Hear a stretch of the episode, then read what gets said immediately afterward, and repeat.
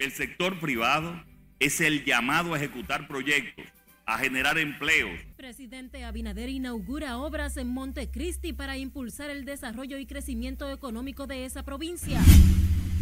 Y yo sé que usted está haciendo lo mejor posible, aunque otros digan otra cosa. Merenguero Fernando Villalona respalda acciones del jefe de Estado a favor de la defensa de la nación. Su papel no es tanto denunciar como corregir.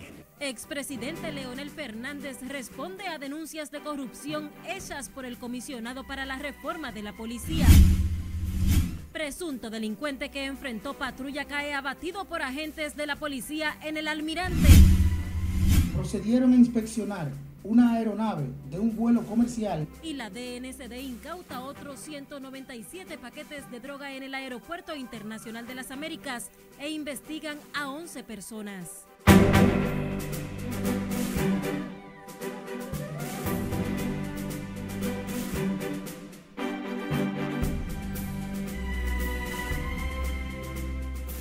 Bienvenidos a la emisión fin de semana de Noticias RNN. Soy Escarelet Guichardo y tengo el honor de informarles en esta jornada, hoy sábado 3 de diciembre. Iniciamos esta emisión de noticias en Montecristi, donde el presidente Luis Abinader concluyó un extenso recorrido de inauguración de importantes obras e inició los trabajos para la construcción de otros proyectos. Nuestro compañero Jesús Camilo dio cobertura a la agenda presidencial y nos presenta todos los detalles en la siguiente historia. Este gobierno, el gobierno de la República Dominicana, es un gobierno pro empresa, pro empleo. Durante su periplo por la provincia Montecristi, el presidente Luis Abinader dejó iniciada la construcción del muelle, el helipuerto de Manzanillo, un hotel de 50 habitaciones, así como una planta de generación eléctrica y una línea de transmisión que aportarán al sistema 1.195 kilovatios de energía, que contribuirá a reducir el déficit en el servicio. Las obras suponen una inversión de más de 2 mil millones de dólares y generarán unos 18 mil empleos directos e indirectos, lo que contribuirá a impulsar el desarrollo y crecimiento económico de la región noroeste. En República Dominicana esto lo hemos tenido clarísimo y desde que asumimos la actual gestión de gobierno hemos adoptado el compromiso de ser un constante y cercano aliado del sector privado dominicano y del extranjero. El sector privado es el llamado a ejecutar proyectos, a generar empleos y a la creación de riquezas, mientras nuestro rol de gobierno es de crear las condiciones necesarias, la confianza, las políticas públicas necesarias para el buen desenvolvimiento del sector privado y su crecimiento. Lo que significa que generalmente el desarrollo de estos proyectos eléctricos no solo satisface la demanda actual o vegetativa de la población, sino que se constituye un acicate para el desplazamiento de capitales y el desarrollo de otros proyectos que tienen impacto de desarrollo general. Garantizó que el gobierno seguirá impulsando políticas públicas de fomento a la inversión local y extranjera. Ayudando a fortalecer la seguridad energética y la creación de empleo para tener un país más competitivo, innovador y por supuesto sostenible. Que estas son cosas positivas que vienen a elevar enormemente la calidad de vida de todas las personas que viven en estas provincias, no solo en Montecristi, sino también en mi provincia Valverde, que siempre decimos que cuando el vecino le está yendo bien, también a nosotros de manera indirecta. Posteriormente, el presidente Abinader se trasladó a las matas de Santa Cruz, donde encabezó la entrega de certificados a beneficiarios del proyecto de recuperación porcina, así como la entrega de 86 apartamentos y presidió la inauguración de la carretera Sabaneta Martín García Guayubín, entre otras obras. Jesús Camilo RNN. El merenguero Fernando Villalona respaldó hoy la posición del presidente Luis Abinader en defensa del país y a favor del desarrollo de la frontera dominicana. Al actuar en una breve participación artística durante una de las actividades encabezadas por el jefe de Estado, Villalona dijo que lo que está haciendo actualmente en la zona fronteriza debió haberse iniciado hace tiempo. Gracias por prestar atención a la frontera. Estamos necesitando ya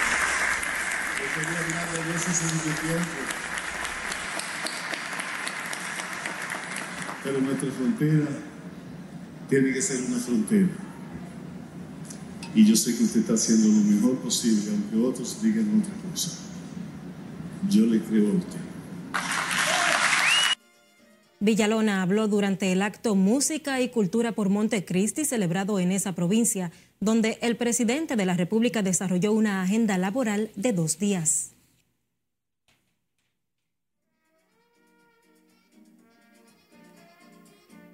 El patrullaje policial por cuadrantes que desplegó la Policía Nacional en 17 sectores de la capital sigue su desarrollo con la expectativa de la población de que esta medida junto a otras disposiciones de las autoridades, pueda ayudar a combatir la delincuencia y el crimen organizado que se han recrudecido en los últimos meses.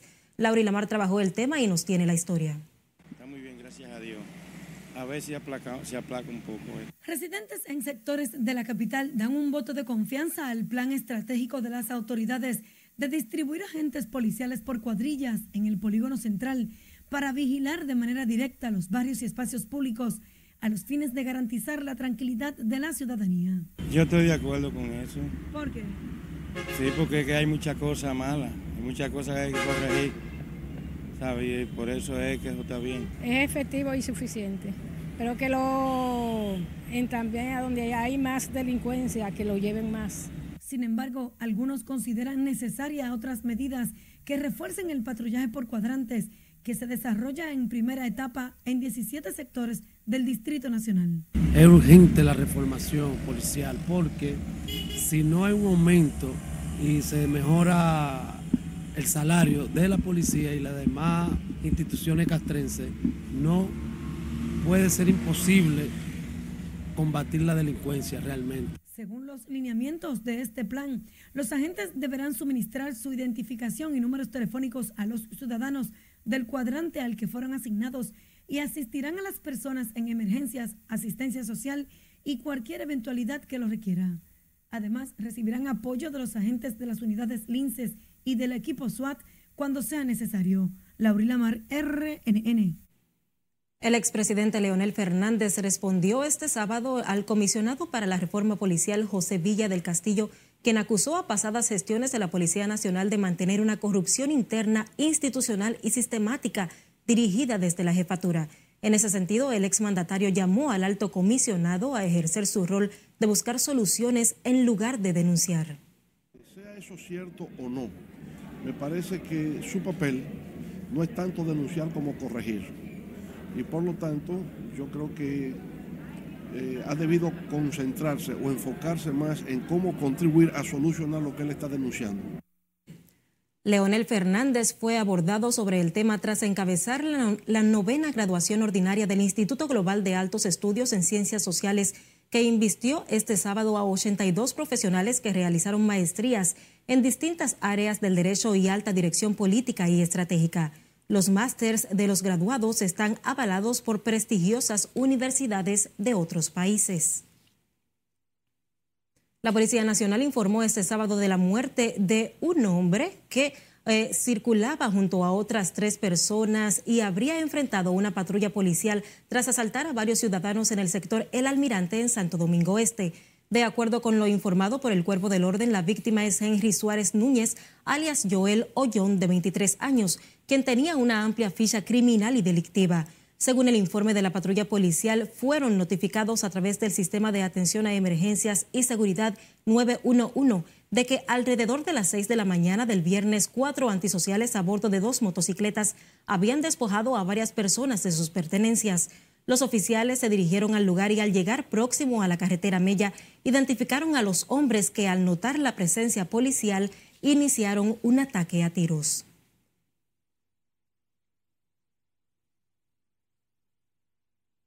La Dirección Nacional de Control de Drogas asestó otro duro golpe al narcotráfico y el crimen organizado con la incautación de 197 paquetes de cocaína en el Aeropuerto Internacional de las Américas.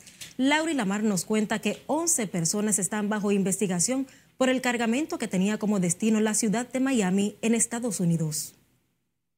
Los oficiales de la DNCD, atendiendo informes de inteligencia, procedieron a inspeccionar una aeronave de un vuelo comercial se trata del mayor alijo decomisado en esta terminal en los últimos dos años, que se suman a las más de 31 toneladas de distintas drogas incautadas por las autoridades. El vocero de la DNCD, Carlos Devers, explicó que los 197 paquetes fueron ocupados en las bodegas de un avión, distribuidos en siete maletas. Este alijo decomisado en el AILA es del mayor volumen confiscado durante esta gestión.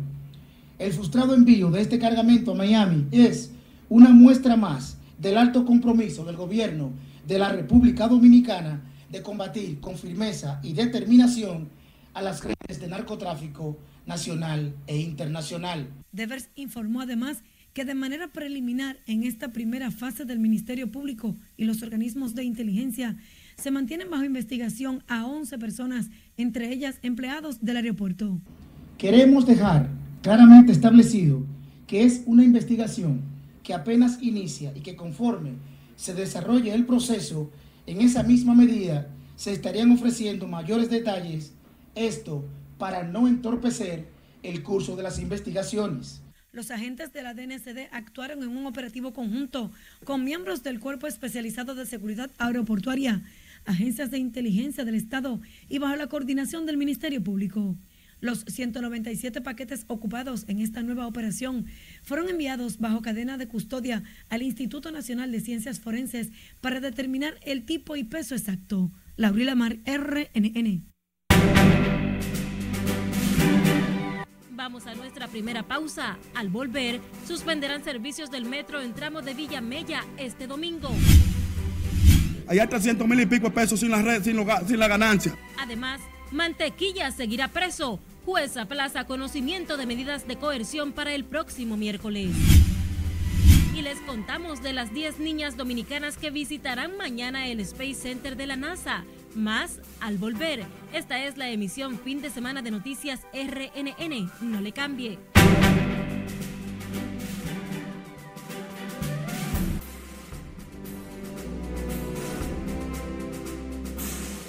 Abrimos la ventana al mundo con el presidente de El Salvador, Nayib Bukele, quien anunció este sábado el cercado del municipio de Soyapango y el despliegue de 10.000 uniformados como parte de la puesta en marcha de la quinta fase del plan del control territorial contra las pandillas del país.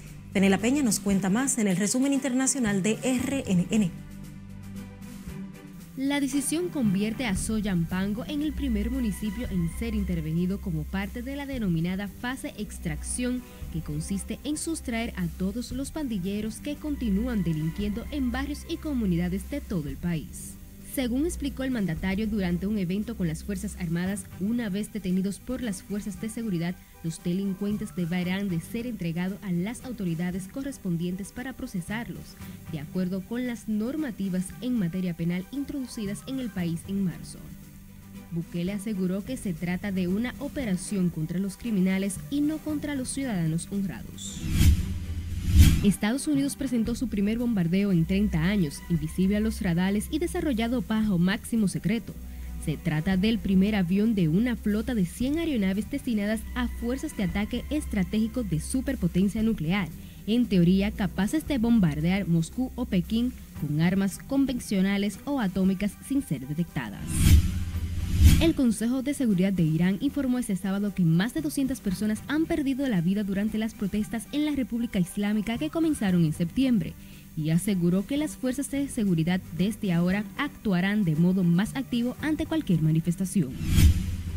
El presidente francés Emmanuel Macron se reunió con el empresario Elon Musk durante su viaje por Estados Unidos y ambos mantuvieron una conversación clara y sincera sobre Twitter y la moderación de contenidos. Y la NASA y la Agencia Espacial Europea están trabajando para traer a la Tierra las primeras muestras de superficie de Marte. El transporte de material del planeta rojo se llevará a cabo dentro del programa Mars Sample Return de la Agencia Espacial Estadounidense, cuyo fin es estudiar las muestras en laboratorios terrestres con herramientas de última generación. En las internacionales, Fenela Peña, RNN. Regresamos al plano local. La Oficina para el Reordenamiento del Transporte informó que suspenderá el servicio de la línea 1 del metro de Santo Domingo desde la estación Hermanas Mirabal hasta la Mamá Tingó en horario de 6 de la mañana hasta las 10 de la noche. La medida se realiza en el marco de la continuación de los trabajos de la etapa final de ampliación de la línea 1 del metro. Los trabajos a realizar en esta etapa final comprenden la terminación de pisos y bordes de andenes, pintura, colocación de prensores y colocación de tola perforada en las estaciones Hermanas Mirabal, Gregorio Urbano Gilbert, José Francisco Peña Gómez, Gregorio Luperón y Mamatingó.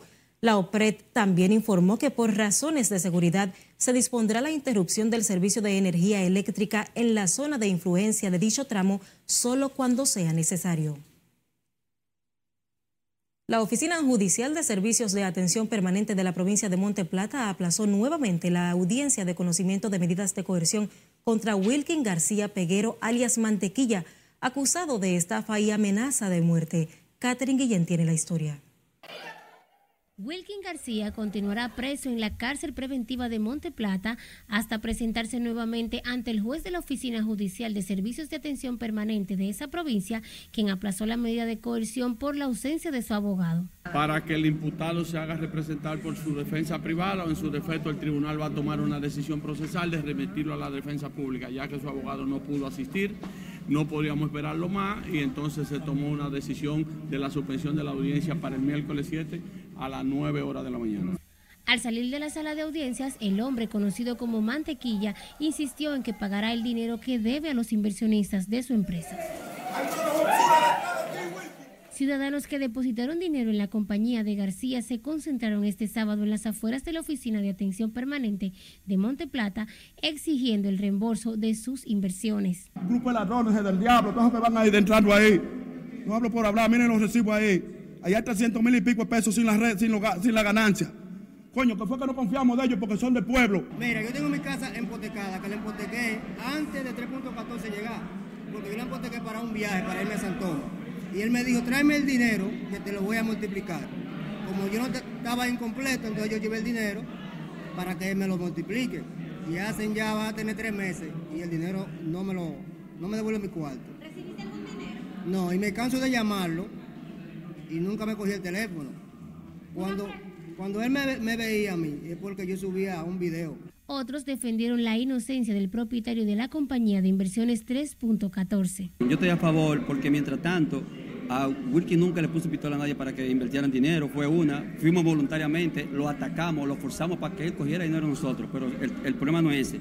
El problema es que Wilkin, a pesar de los problemas que hubo, la contrariedad, la prensa y todo el mundo en, contra de él y atrás de él, Wilkin pagaba a las 6 de la mañana, a 4 de la mañana, a 3 de la mañana. Wilkin llamaba a algunos clientes para pagarle porque su vida corría peligro. Y a pesar de que su vida corría peligro, por mucha gente que, se quieren coger la justicia en la mano, Wilkin nunca dejó de pagar. Wilkin no es ningún estafador, porque es que un estafador nunca da la cara y Wilkin siempre ha estado dando la cara. Wilkin siempre ha buscado estrategia de pago, siempre ha estado dando la cara. El Ministerio Público está solicitando 12 meses de prisión preventiva contra Wilkin García, acusado de estafa y presunta amenaza de muerte. A los fines de que el imputado pueda ser debidamente representado y algunas víctimas que no estuvieron convocadas para el día de hoy. Wilkin García Peguero fue detenido el pasado miércoles en el Distrito Nacional y trasladado a la cárcel de Monteplata. El Ministerio Público también está pidiendo suspensión de las operaciones comerciales que realiza hasta tanto se culmine con la investigación. Catherine Guillén, RNN. El Ministerio de Salud Pública reportó este sábado 128 nuevos casos de COVID-19 y cero fallecimientos en las últimas 24 horas. De acuerdo con el boletín emitido por la Dirección Nacional de Epidemiología, los nuevos contagios se registraron en el Distrito Nacional, la provincia Santo Domingo, Santiago y Monseñor Noel. En el país se mantienen activos 1.728 casos de coronavirus, en tanto que se han recuperado 645.355 personas. La red hospitalaria cuenta con 2.373 camas COVID, de las cuales 48 están ocupadas mientras que las camas de unidad de cuidados intensivos tienen 585 disponibles y de estas, 5 están en uso, pero ninguna bajo el uso de ventiladores. En el marco del Día Internacional de las Personas con Discapacidad que se conmemora este 3 de diciembre, la fisiatra de la Unidad de Terapia Física y Rehabilitación del Hospital Dr. Francisco Moscoso Puello doctora Ibelice Holguín llamó a respetar los derechos de los ciudadanos que poseen algún tipo de limitación de su sistema automotriz. La especialista abogó además porque se promuevan sus derechos y a generar conciencia de sus necesidades en las áreas sociales, laborales y educativas. Estas son personas, al igual que todos nosotros, con todos los mismos derechos y deberes que tiene la sociedad, que no se deben de excluir. Personas que se le da y se le debe de dar el mejor trato social para que puedan hacer su vida normal. El Día Internacional de las Personas con Discapacidad fue declarado en 1992 por la Asamblea General de las Naciones Unidas con el objetivo de promover los derechos y el bienestar de las personas con discapacidades en todos los ámbitos de la sociedad y el desarrollo, así como concienciar sobre su situación en todos los aspectos de la vida política, social, económica y cultural. El presidente del Consorcio de Empresas del Transporte, Alfredo Pulinario, advirtió que el próximo martes fijarán posición acerca de una serie de demandas en busca de mejorías para los choferes afiliados a ese sindicato. El dirigente del transporte adelantó que entre los puntos a debatir están los precios que mantienen los combustibles, pese a que el petróleo ha registrado bajas en las últimas semanas. Pulinario habló sobre el tema al encabezar una actividad junto a miembros de Mochotrán en su sede, en la que dieron la bienvenida a la Navidad entre brindis y camaradería. Recuerde que la información es poder. Acceda a rnn.com.do. Además, síganos en las diferentes plataformas digitales y envíe sus denuncias a la línea de WhatsApp que está en sus pantallas. También recuerde que puede escuchar nuestras diferentes plataformas de audio. Estamos en Spotify, Apple Podcast y Google Podcast.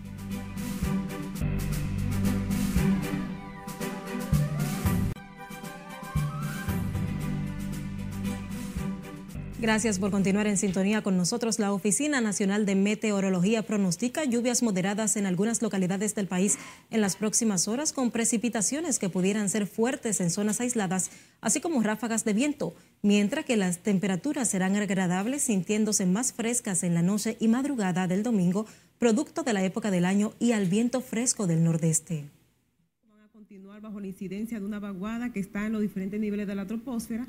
Además, tenemos también un sistema frontal al norte del país. Estas dos condiciones del tiempo están generando algunos nublados con aguaceros, tormentas eléctricas y algunas ráfagas de viento. La UNAMED mantiene alertas meteorológicas ante posibles inundaciones urbanas, crecidas de ríos, arroyos y cañadas, así como deslizamientos de tierra hacia diferentes municipios de las provincias María Trinidad Sánchez, Atomayor, Duarte, Espaillat y Hermanas Mirabal. Y sepa que 10 niñas dominicanas visitarán mañana el Space Center de la NASA en el marco del programa Ella es astronauta. Las menores con edades que oscilan entre los 9 y 15 años fueron seleccionadas en zonas rurales y urbanas en condición de vulnerabilidad. Las niñas pasarán ahora a la fase semifinal del programa Ella es astronauta, que les permitirá vivir una experiencia única en la semana de inmersión en el Space Center de la NASA en Houston, Texas, que se desarrollará del 4 al 9 de diciembre. En las primeras fases del programa, las tripulantes recibieron sesiones virtuales durante 12 semanas donde aprendieron sobre bienestar emocional, innovación, liderazgo y emprendimiento de STEAM, así como uso de las tecnologías y prevención del acoso cibernético. El programa Cheese tiene como objetivo prepararlas para la inmersión e inspirarlas a ser líderes y gestoras de cambio. Así finalizamos esta emisión de Noticias RNN. Gracias por el favor de su sintonía. Feliz resto de la tarde.